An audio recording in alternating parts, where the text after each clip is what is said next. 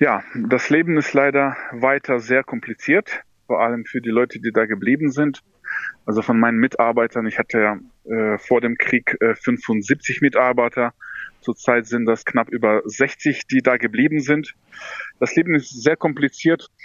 Man ist ja im Krieg, man hört ja ständig, dass die Waffen schießen, die Artillerie arbeitet und die Häuser werden getroffen. Gott sei Dank, äh, ich bin ja überglücklich, dass bis jetzt eigentlich alle meine Mitarbeiter am Leben und gesund sind. Also wir haben Glück, dass auch unser Betrieb nicht getroffen wurde, obwohl die Explosionen so paar Meter vom Stall waren und fast alle unsere Feldern von der Artillerie schon betroffen waren.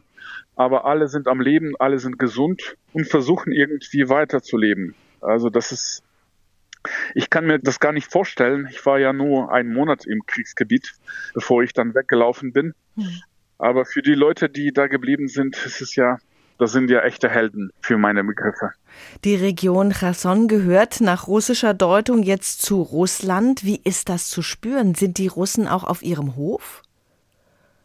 Äh, also die sind nicht direkt äh, bei uns am Hof, aber die sind um den Hof herum. Das war aber schon vor einem halben Jahr genauso. Also das heißt, die Leute spüren jetzt nichts Neues. Dieses Referendum, was die Russen da durchgeführt haben, das war sowieso nur ein Theater, würde ich sagen, weil als Beispiel die waren natürlich bei mir im Stall. Die Leute müssten auch da abstimmen. Natürlich, wenn zwei Soldaten mit Kalaschnikow daneben stehen, ist es ja sehr kompliziert, gegen Russland zu wählen. Aber äh, bei den meisten Leuten waren die Russen noch mehrmals, die waren noch ein paar Mal zu Hause also die meisten Mitarbeiter haben zwei oder dreimal gewählt. Also deswegen mit so einem Referendum kann man nicht sagen, dass die Ukrainer oder die Leute, die da geblieben sind, dass die für Russland sind. Die waren nur gezwungen, einfach zu wählen. Man hört jetzt davon, dass Ukrainer auch für die russischen Truppen rekrutiert werden. Wird das auch von Ihren Mitarbeitern berichtet? Wurde das da auch versucht? Ja, das ist auch ein großes Problem für meine Mitarbeiter, weil ich ja sehr viele Männer habe, vor allem Schlepperfahrer oder Schweißer, Dreher zum Beispiel. Und wir sollten schon letzte Woche einen Bericht machen für die russische Verwaltung, äh, welche Mitarbeiter, welche Männer bei uns arbeiten, in welchem Alter und welche Erfahrungen sie bei der Armee hatten. Äh, und ja, leider haben wir das gemacht. Und in diesem Zusammenhang ist jetzt mein Stallleiter versucht jetzt die Ukraine zu verlassen weil der ist ja im Alter, dass er zur Armee muss. Und natürlich will keiner, der bei uns arbeitet und der auch in der Umgebung wohnt, äh, in die russische Armee gehen und gegen die Ukraine kämpfen. Das sind ja alles pro-ukrainische Leute. Und die, für jeden ist es ja klar, dass wenn die jetzt zur Armee müssen, werden sie nur als Kanonenfutter betrachtet. Hm. Das sind für uns alles unvorstellbare Bedingungen.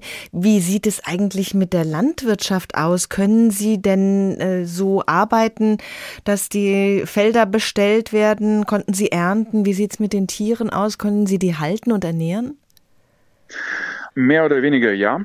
Wir haben unsere Ernte im Sommer durchgeführt auf den einzelnen Flächen, die so nah am Hof waren, die nicht direkt im Kriegsgebiet waren. Und wir haben jetzt unsere Flächen zum Teil auch wieder bestellt. Das heißt, der Winterweizen ist schon gedrillt und ist schon aufgelaufen. Die Gerste ist auch schon aufgelaufen. Jetzt drillen wir noch weiter die Wintergerste und äh, müssen noch äh, jetzt in den nächsten Tagen noch unser Körnermais dreschen. Das ist alles sehr kompliziert, vor allem wenn links und rechts äh, geschossen wird. Einfach ist es nicht, sowohl äh, physisch als auch psychologisch vor allem weil die Leute versuchen weiter normal zu leben und wir haben das größte Problem, das ist ja unser Stall mit äh, 400 Kühen und mit 400 Tieren Nachwuchs, also 800 Tiere insgesamt, können wir einfach nicht aufhören. Deswegen haben wir die ganze Futterproduktion gemacht und äh, die Leute müssen ja jeden Tag egal was im Dorf passiert, ob es dann hart gekämpft wird in der Umgebung oder nicht, die müssen aufstehen und zur Arbeit gehen, um die Kühe zu melken. Hm, zwischen Normalität und Kriegsgeschehen und dann noch diese Drohungen aus Moskau, dass da möglicherweise auch Atomwaffen zum Einsatz kommen. Haben Sie Angst davor, die Ukraine könnte atomar angegriffen werden? Äh, Angst hat natürlich jeder Mensch. Äh, das ist selbstverständlich. Aber wenn man so lange unter diesem Druck äh, lebt, verliert man ein bisschen diese Angst und wir sind noch stärker geworden und Ein einziges Beispiel, wir haben ja viele Fonds, die das Geld für die ukrainische Armee sammeln. Und die Leute, die sowieso keine Arbeit haben, die keine Einnahmen haben und sehr viele Probleme haben, sind bereit, weiter freiwillig die ukrainische Armee zu helfen. Die Ukraine hat schon einige Gebiete wieder zurückerobert. Was hoffen Sie da für Ihre Region?